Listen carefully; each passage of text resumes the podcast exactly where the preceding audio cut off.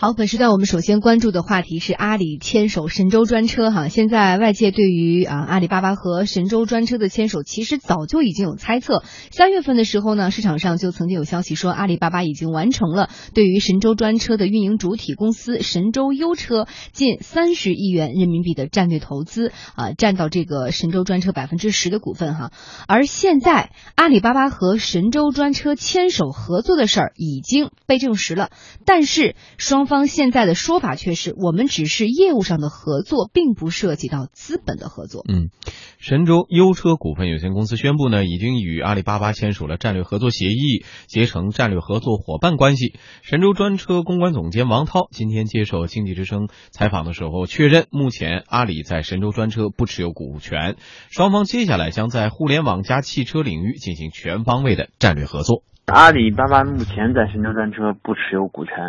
合作的话是主要是基于一个是汽车技术和互联网技术这种呃两个技术融合，共同改变消费者这种消费习惯。然后我们可能未来会在汽车整车、汽车销售，包括整个这种大数据、出行数据、云计算相关的领域去做一些共同的合作。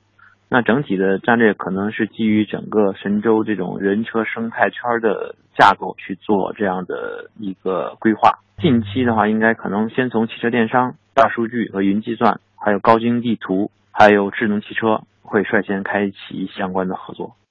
其实阿里巴巴和神州专车的互动呢，最近可以说是比较频繁的。二零一五年四月份的时候，阿里旗下的高德和神州租车达成了战略合作。今年二月份，神州专车又推出安全虚拟号码功能，服务则是由阿里通信来提供的技术支持。三月份的时候，神州专车、神州租车和阿里旅行达成了战略合作，将会在阿里旅行平台上开设他们的官方旗舰店，通过系统直连的方式，将旗下的专车以及租车的服务直接的接入到阿里旅行的平台。嗯，值得注意的是呢，之前阿里是快滴的股东，腾讯呢是滴滴的股东。在二零一五年情人节啊，滴滴和快滴宣布合并之后，外界认为呢，腾讯在滴滴的持股比例高于阿里，可能比阿里更具有话语权。这一次阿里方面虽然和神州专车达成合作，不过在面对外界的三角恋的说法的时候，强调将继续支持滴滴出行的发展。我们现在跟滴滴的合作一直都是比较密切而且比较愉快的，所以我们还是会在这个领域继续支持滴滴出行的发展。那我们也目前没有深度投资其他出行领域的一些计划，也包括神州专车。易观智库互联网出行研究中心研究总监张旭呢，则分析说，阿里和神州的合作是情理之中，现在要加码专车领域了。对于阿里来说呢，他在早些时间的时候，就是通过投资快滴打车，然后在滴滴和快滴合并了之后呢，就拥有了就是新的滴滴出行的相关的股权。与神州合作的话呢，实际上就是希望能够在自己的出行版图上面添砖加瓦，拓展更多模式的。呃，出行业务，因为毕竟滴滴出行和神州专车两者旗下的专车业务在模式上面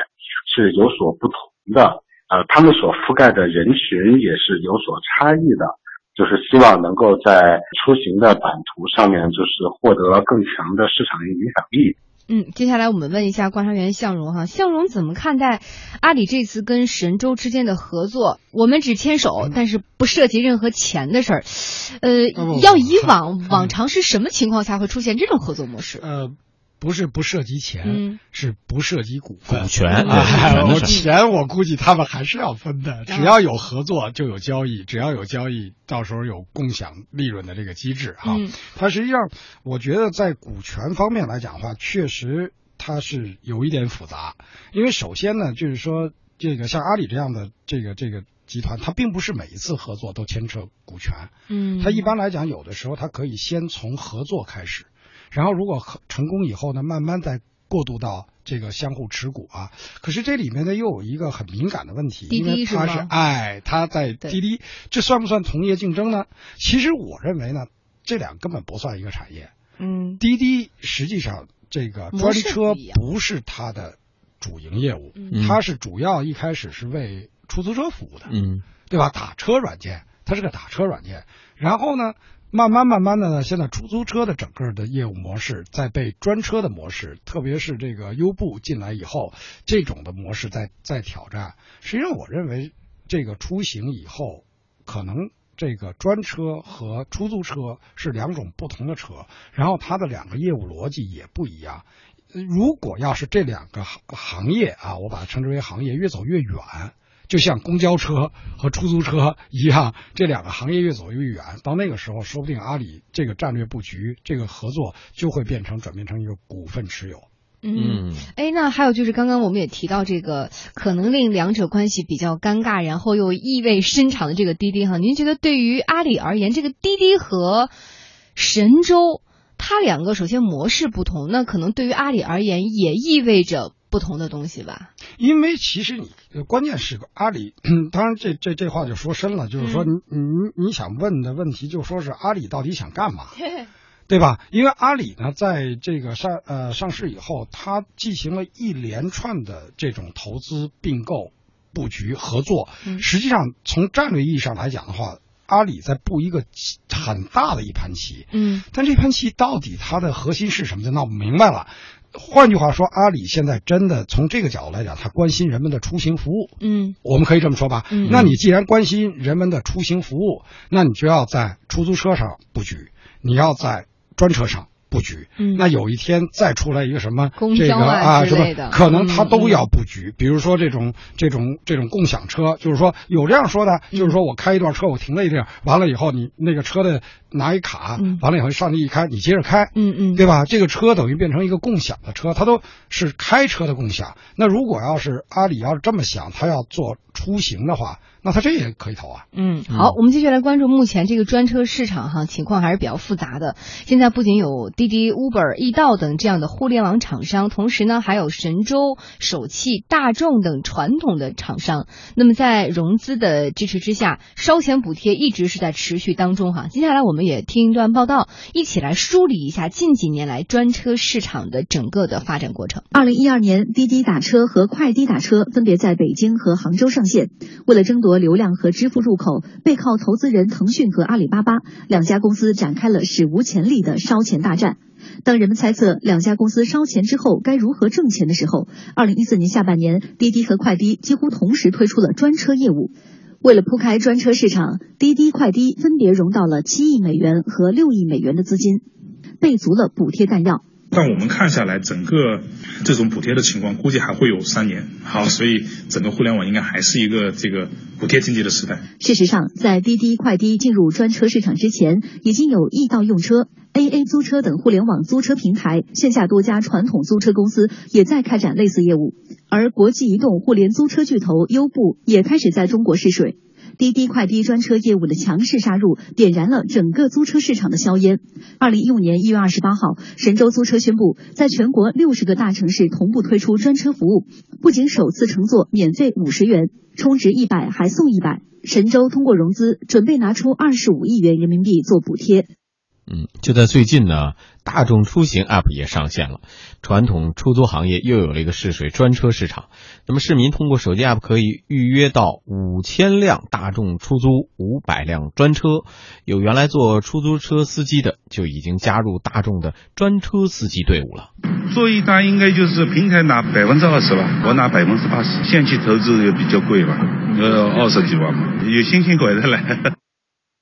现在也有资料显示说，这个滴滴又获得了一笔新的融资，而神州呢，则是获得了光大金融租赁啊两百亿元人民币的授信，而易到用车则是加入到了乐视系，Uber 中国则是获得了来自 Uber 全球的盈利书写。那今年出行领域的补贴和争夺市场的大战啊，依然在继续的上演过程当中。易观智库互联网出行研究中心研究总监张旭分析说，专车烧钱虽然比往常来看是少了，但是还是会继续下去的。以易观智库之前发布的数据来看呢，滴滴出行、Uber 还有神州专车这三个，呃，依次是排在中国专车领域的前三名的。我认为专车领域还会继续有融资大战，在这个市场上，除了这三家以外呢，还有其他的竞争企业。不管是哪一个领域，长时间的烧钱肯定是不利于这个市场的健康发展的。但是呢，专车目前来说呢，比较受资本关注，烧钱大战的就还是要等到这个市场上剩下两到三家玩家之后才会停止。肯定是比一年前要少很多了，而且其实烧钱已经远远不是现在的专车企业面对市场竞争的唯一手段了。其实这个每一个专车品牌的背后都有一棵大树，也都有资金的不断的这种输入，同时还有一些各种各样新进入的一些合作伙伴。所以说，未来目前的这个格局还是很混乱的。那向荣觉得，在未来，假若是这个格局能够相对固定的话，是由哪几个主导因素来限制的？OK，呃，这个是一个很。呃，很有意思问题，连姐，我觉得这个这个呃，首先我们先看说这个呃烧钱它是烧什么？嗯啊，这个这个一开始很多传统经济的人或者做这种传统企业的人他看不懂，嗯，他说你到底烧什么呢？那在这个这个逻辑思维的跨年演讲里，逻辑思维把这事儿说明白了，嗯，他说实际上烧的是一个生态系统，烧的是人们的一种。习惯，哎，对了，就是他让司机和消费者都认同，以后这个游戏这么玩。换句话说，就是跟说这个从打麻将换打桥牌，你你你必须得给有人给这个人呃换这种啊思维体系嘛啊。那这样一玩以后呢，那整个的这个这个这个生态系统烧出来以后，那你说烧什么？呃，那个最后谁能够赢？就是能够最符合那个消费者的。习惯的那个，就是他觉得特方便，嗯啊，他觉得那个那个出行的时候成本最低啊，这个呃这个准确性更高啊，这样的一个就是最后还是说半天，没有什么新经济，嗯，所谓的新经济最后还是要回归到客户需求这个本质上来。那您的意思就是说，未来决定这个格局的，就是说，一是看谁资金充足，二是谁的生态链尽快。健全建立，呃呃，这两个因素实际上，我觉得是说，他们两个都指向一个谁最先抓住那个客户的最根本的那个需求，嗯，对吧？实际上，这个这个钱多，你要烧不对地儿，也白白白弄。然后你这个生态系统里看着挺强大的哈，这些人都围着你转哈。现在这个这个，比如说粉丝数啊，轻轻松松就可以弄一千万。然后轻轻松松一千万又没了，就感觉就跟那个那个蜜蜂似的，嗡，然后就堆在这儿了。然后那边一一有蜜，嗡就过去了。实际上那个蜜到底是什么？那个蜜是人们的需求，人们的习惯。嗯，扑朔迷离之中还是有真理在的。刚刚向荣也说，这个真理其实就是客户的需求哈。